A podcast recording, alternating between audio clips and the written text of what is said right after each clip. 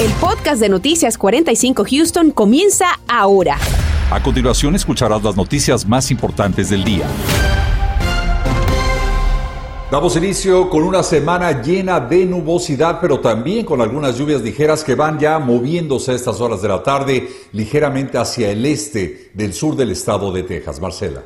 Raúl, muy buenas tardes y estas condiciones son monitoreadas muy de cerca por nuestro equipo de vigilantes del tiempo de Univisión 45, así que vamos con nuestro meteorólogo Anthony Ortiz. Anthony, te escuchamos. Así es, compañeros, y estas lluvias se mueven hacia el este, esa es la buena noticia, se mueven rápidamente y son muy ligeras, nada de aguaceros fuertes ni tampoco de tormentas, así que le echamos un vistazo al satélite radar, vea la lluvia moviéndose hacia el este, el radar nos indica que la porción del oeste ya ha culminado esa precipitación, por eso no se ven esos colores en verde. Ahora bien, bien hacia el centro de la ciudad de Houston es lo que queda de actividad de lluvia muy ligera, como también hacia la zona de Spring y hay algunos sectores del condado de Liberty que se mantienen con actividad de lluvia y los mismos seguirán moviéndose rápidamente sobre esa región. Eso sí, Precaución obviamente la carretera porque pudiera estar mojada. Pero si se fija esa perturbación que se encuentra sobre la zona costera rápidamente sale. Yo creo que ya pasadas las 7, 8 de la noche ya debe culminar toda esta precipitación. Eso sí, el cielo se va a quedar bastante nublado. ¿Qué quiere decir esto? Bueno, que las temperaturas se mantienen en ese lado frío. Si se fija, temperaturas por el momento 49, 50 en Katy, la zona costera es la que se mantiene con un poquito más de aire templado, temperatura que se mantiene en los 58 a 56 grados. Pero ¿Cómo continuar el patrón de tiempo para los próximos días? ¿Será que nuevamente tendremos lluvias? La información más adelante.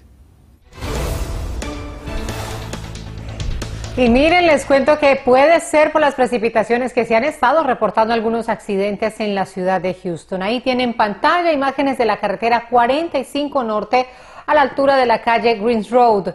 Ahí se reportó un accidente con dos vehículos y está bloqueando además tres carriles centrales en dirección sur.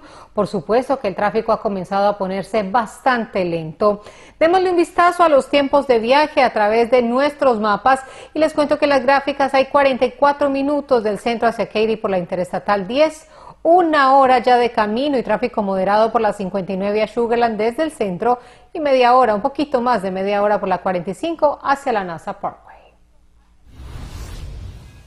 Laura, muchísimas gracias. Y mientras tanto, hoy las autoridades dieron a conocer la identidad, el nombre del hispano acusado de la muerte del, eh, del agente Charles Galloway, sucedida recientemente, como lo informamos. De los últimos detalles de este lamentable caso, nuestra compañera Daisy Ríos nos tiene toda la información. Daisy, te escuchamos. Adelante. ¿Qué tal Raúl? Muy buenas tardes. Buenas tardes a nuestra audiencia que ha estado sumamente al tanto de este caso, del desarrollo de esta noticia por demás eh, dramática. El día de hoy las autoridades aquí precisamente en las instalaciones del Departamento de Policía de la ciudad de Houston dieron a conocer detalles en una conferencia de prensa en referencia precisamente a la identidad de ese peligroso sospechoso identificado como Oscar Rosales de 51 años de edad y quien es eh, de origen hispano según lo han reportado también las mismas autoridades que dirigen esta investigación que inició precisamente el domingo luego de que el oficial fue literalmente que ejecutado a tiros cuando se encontraba en el interior de su patrulla durante una parada de tráfico con la que interactuó precisamente con este sospechoso que no le dio tiempo a nada. El día de hoy se ha dado a conocer que hay una recompensa de 60 mil dólares para su captura. También se ha dado a conocer eh, por parte de las autoridades el arresto de Henry Márquez y Reina Márquez, ambos por haber auxiliado durante el fin de semana a este sospechoso cuando ocurrió el incidente. Este hombre es hermano y la cuñada del acusado. Él es Oscar Rosales y está cargado ahorita, lo, estamos buscando por la matanza del Deputy Galloway. Ah, en verdad, realmente creemos que es, peligroso ese señor y necesitamos la ayuda de ustedes para poder buscarlo y encontrarlo.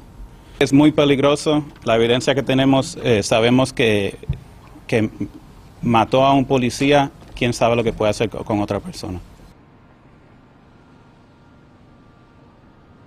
Y bien, las autoridades informaron también, luego del arresto de Reina y Henry Márquez, ellos enfrentaron la acusación en su contra. Las autoridades de la Fiscalía perdían 250 mil dólares de fianza, sin embargo, un juez solamente aprobó 100 mil dólares por cada uno de ellos. Si usted tiene información en referencia a ese sospechoso, llame a la División de Homicidios de la Policía de Houston. El número es el 713-308-3600. Hasta aquí mi reporte, regreso con ustedes. Daisy, gracias. También las autoridades revelan la identidad de la mujer señalada de atropellar mortalmente a un sargento de la oficina del alguacil del condado Harris. La Billy Spray, de 40 años, presuntamente abandonó la escena luego del accidente. Momentos más tarde fue detenida por otro oficial. El departamento del alguacil del condado Harris lamenta profundamente la partida del sargento Ramón Gutiérrez. Hoy hablamos con el alguacil Ed González sobre los cargos que enfrenta la sospechosa. Y tuvo, obviamente se accidentó y mató a alguien en el proceso. La otra es que ah, se, fugó de, los hechos y no se paró. Ah, y la otra es que cuando te has accidentado eh, y causas heridas, te tienes que parar por ley a tratar de asistir a la persona y no, no hizo eso. Entonces, en este momento hay tres cargos contra de ella. Es una mujer de 40 años de edad. Al sargento Gutiérrez le sobreviven su esposa y tres hijos.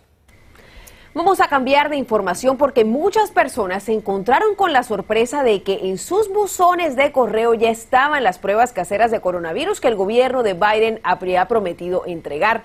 Para aquellos que quizá han pensado en ganarse un dinerito extra revendiendo estas pruebas, es muy importante que vean el siguiente reportaje que nos preparó Daniel Tucho porque habló con un abogado y nos cuenta cuáles son las consecuencias legales de hacerlo.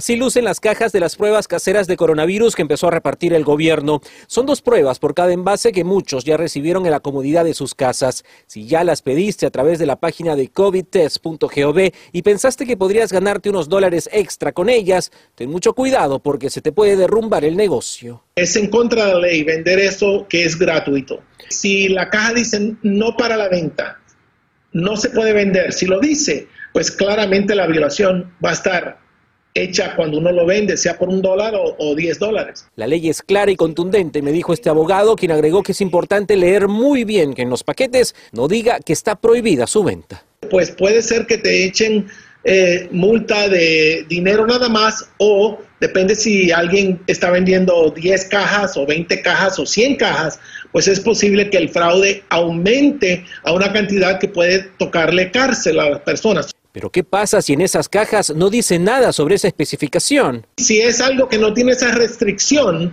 pues entonces uno puede vender, es mercado eh, libre, podemos vender o regalarle a quien querramos. Pero antes que empieces a hacer números en tu cabeza, te cuento que buscar una plataforma por internet que acepte que las vendas va a ser una tarea muy difícil y es que las principales empresas han decidido poner restricciones para que cualquier persona no las venda.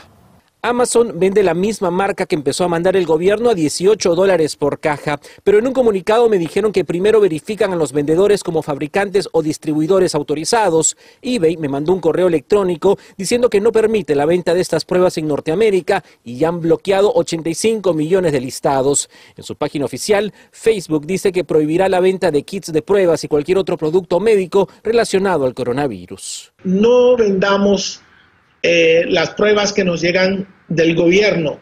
Es recomendable que hagamos el bien y compartamos quizás esa prueba con alguien que la necesite. Daniel Tucho, Noticias, Univisión 45. Estás escuchando el podcast de Noticias 45 Houston. En pantalla estamos viendo ahora las cifras de contagio de coronavirus que nos ha dado a conocer el condado Harris. Así están las cosas. El total semanal de casos nuevos reportados en un periodo de 14 días en el condado Harris es de 592 por cada 100 mil residentes. Recordemos que estamos en nivel rojo. Para bajarlo a naranja deberá ser 100 casos nuevos por cada 100 mil habitantes. Ahora la capacidad de unidad de cuidados intensivos está en 25.4%. La tasa de positividad en 33%. Y esto es muy importante, Marcela, porque si bien es cierto que pareciera que los casos de Omicron van a la baja, las autoridades recomiendan mantener, mantener nuestra guardia muy en alto para evitar un retroceso.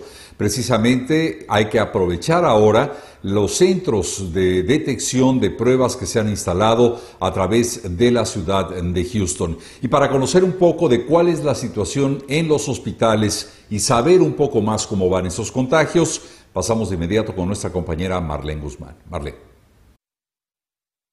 Vamos en la dirección correcta, pero es muy temprano para detenernos. Es el mensaje del Departamento de Salud de Houston ante la disminución en la tasa de positividad de un 36.4% a un 26.4% en una semana. Sin embargo, aún hay mucho por hacer. Pues tenemos eh, una tasa de positividad que es demasiado alta. Em, habíamos bajado hasta un 5%, menos de 5%. Entonces, eh, esta ola de Omicron eh, pues incrementó mucho Asimismo, el Centro Médico de Texas está experimentando un descenso en contagios.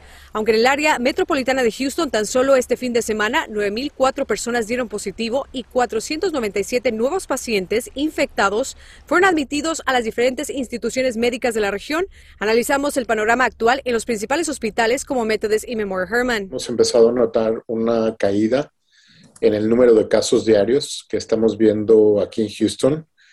Esto se está reflejando en menos visitas por COVID a la sala de urgencia y una, caída pequeña en el número de hospitalización. Los hospitales metodistas nos compartieron que han visto un declive en el número de pacientes. Actualmente tienen unas 700 personas internadas por COVID-19 en sus ocho hospitales. Y un indicador de que las hospitalizaciones mejorarán es el porcentaje de carga viral detectado en las aguas residuales, que ha disminuido a 319.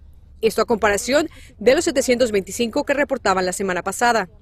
La carga viral en, eh, en los drenajes de Houston está bajando y esto generalmente anticipa lo que va a estar pasando en las próximas dos o tres semanas, por lo que esperamos que sigan bajando los números de casos, aunque la demanda ha disminuido, las próximas semanas serán críticas en cuanto al impacto por el COVID-19 en la región. Por eso el Departamento de Salud de Houston ha habilitado un sexto megacentro de pruebas de COVID-19 en el sureste, donde no requieren cita y los resultados están tardando 24 horas, es decir, le llegan al día siguiente por correo electrónico.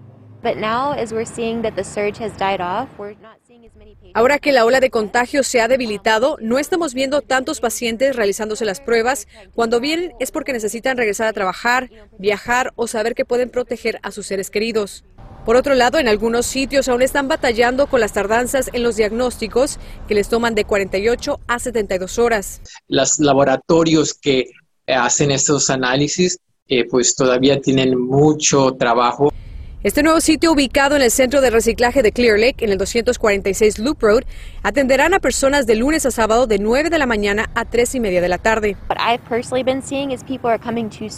Esta doctora nos recuerda que acudir a realizarse la prueba inmediatamente después de una exposición puede arrojar un resultado incorrecto. Para Noticias, Univision 45, Marlene Guzmán.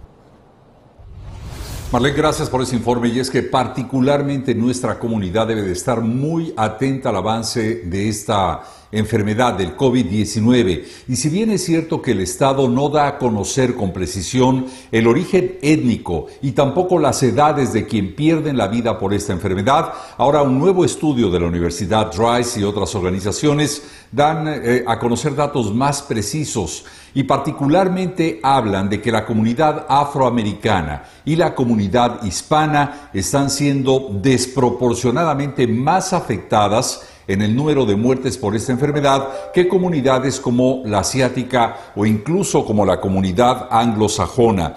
De acuerdo a este estudio, la población hispana tiene hasta ahora el 45% de las pérdidas humanas en el condado Harris.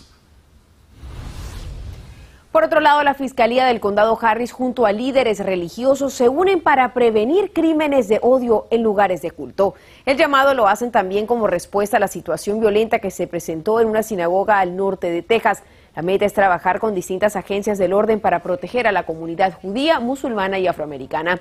En conferencia de prensa se sumaron también varios oficiales de distintos departamentos.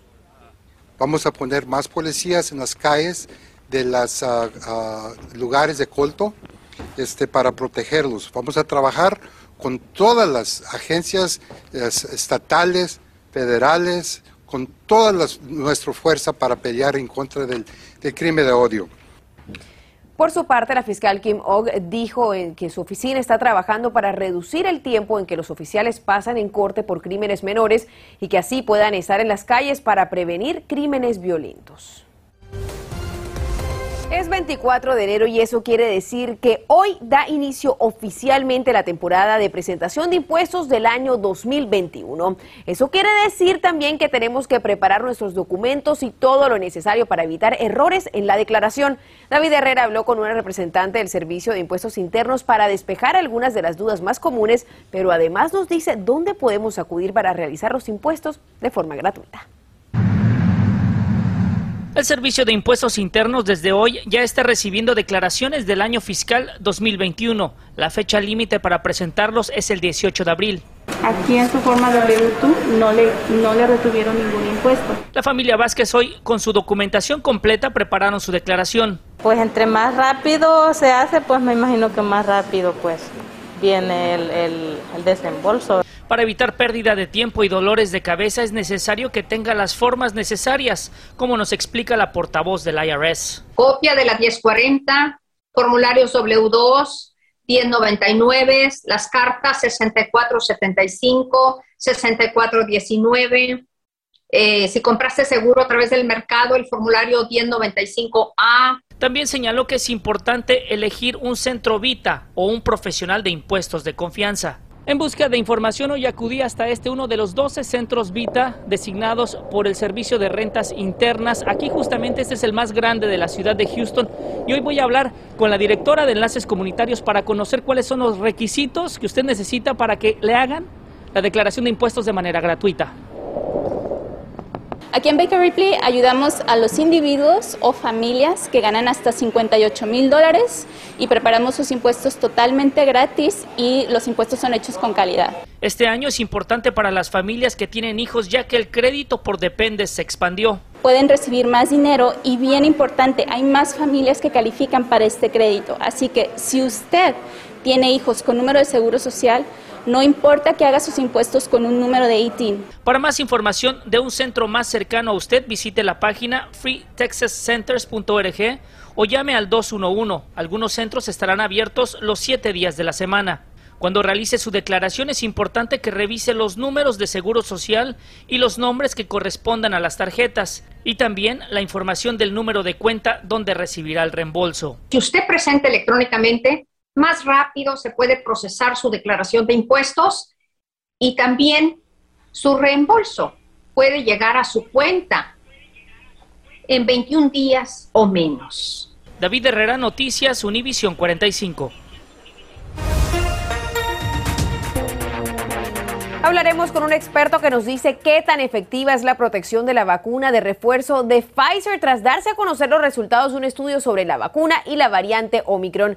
También se genera un nuevo tipo de estafa en Friendswood. Los criminales están detrás de las víctimas dispuestas a comprar Bitcoin. Mucho cuidado, los detalles esta noche a las 10. Y así continuarán las condiciones del tiempo en el área de Houston. Nubosidad abundante, tal vez alguna llovizna allá afuera, pero vean las temperaturas en ese lado frío, sea entre 50 a 48 grados y continuarán en descenso durante las próximas horas. Así que cargue obviamente con ese abriguito, compañeros. Estaremos atentos, Anthony. Gracias y gracias a usted por haber estado con nosotros. Nos veremos esta noche. Feliz tarde para todos. Nos vemos en edición nocturna. Gracias por escuchar el podcast de Noticias 45 Houston. Puedes descubrir otros podcasts de Univision en la aplicación de Euforia o en univision.com diagonal podcast.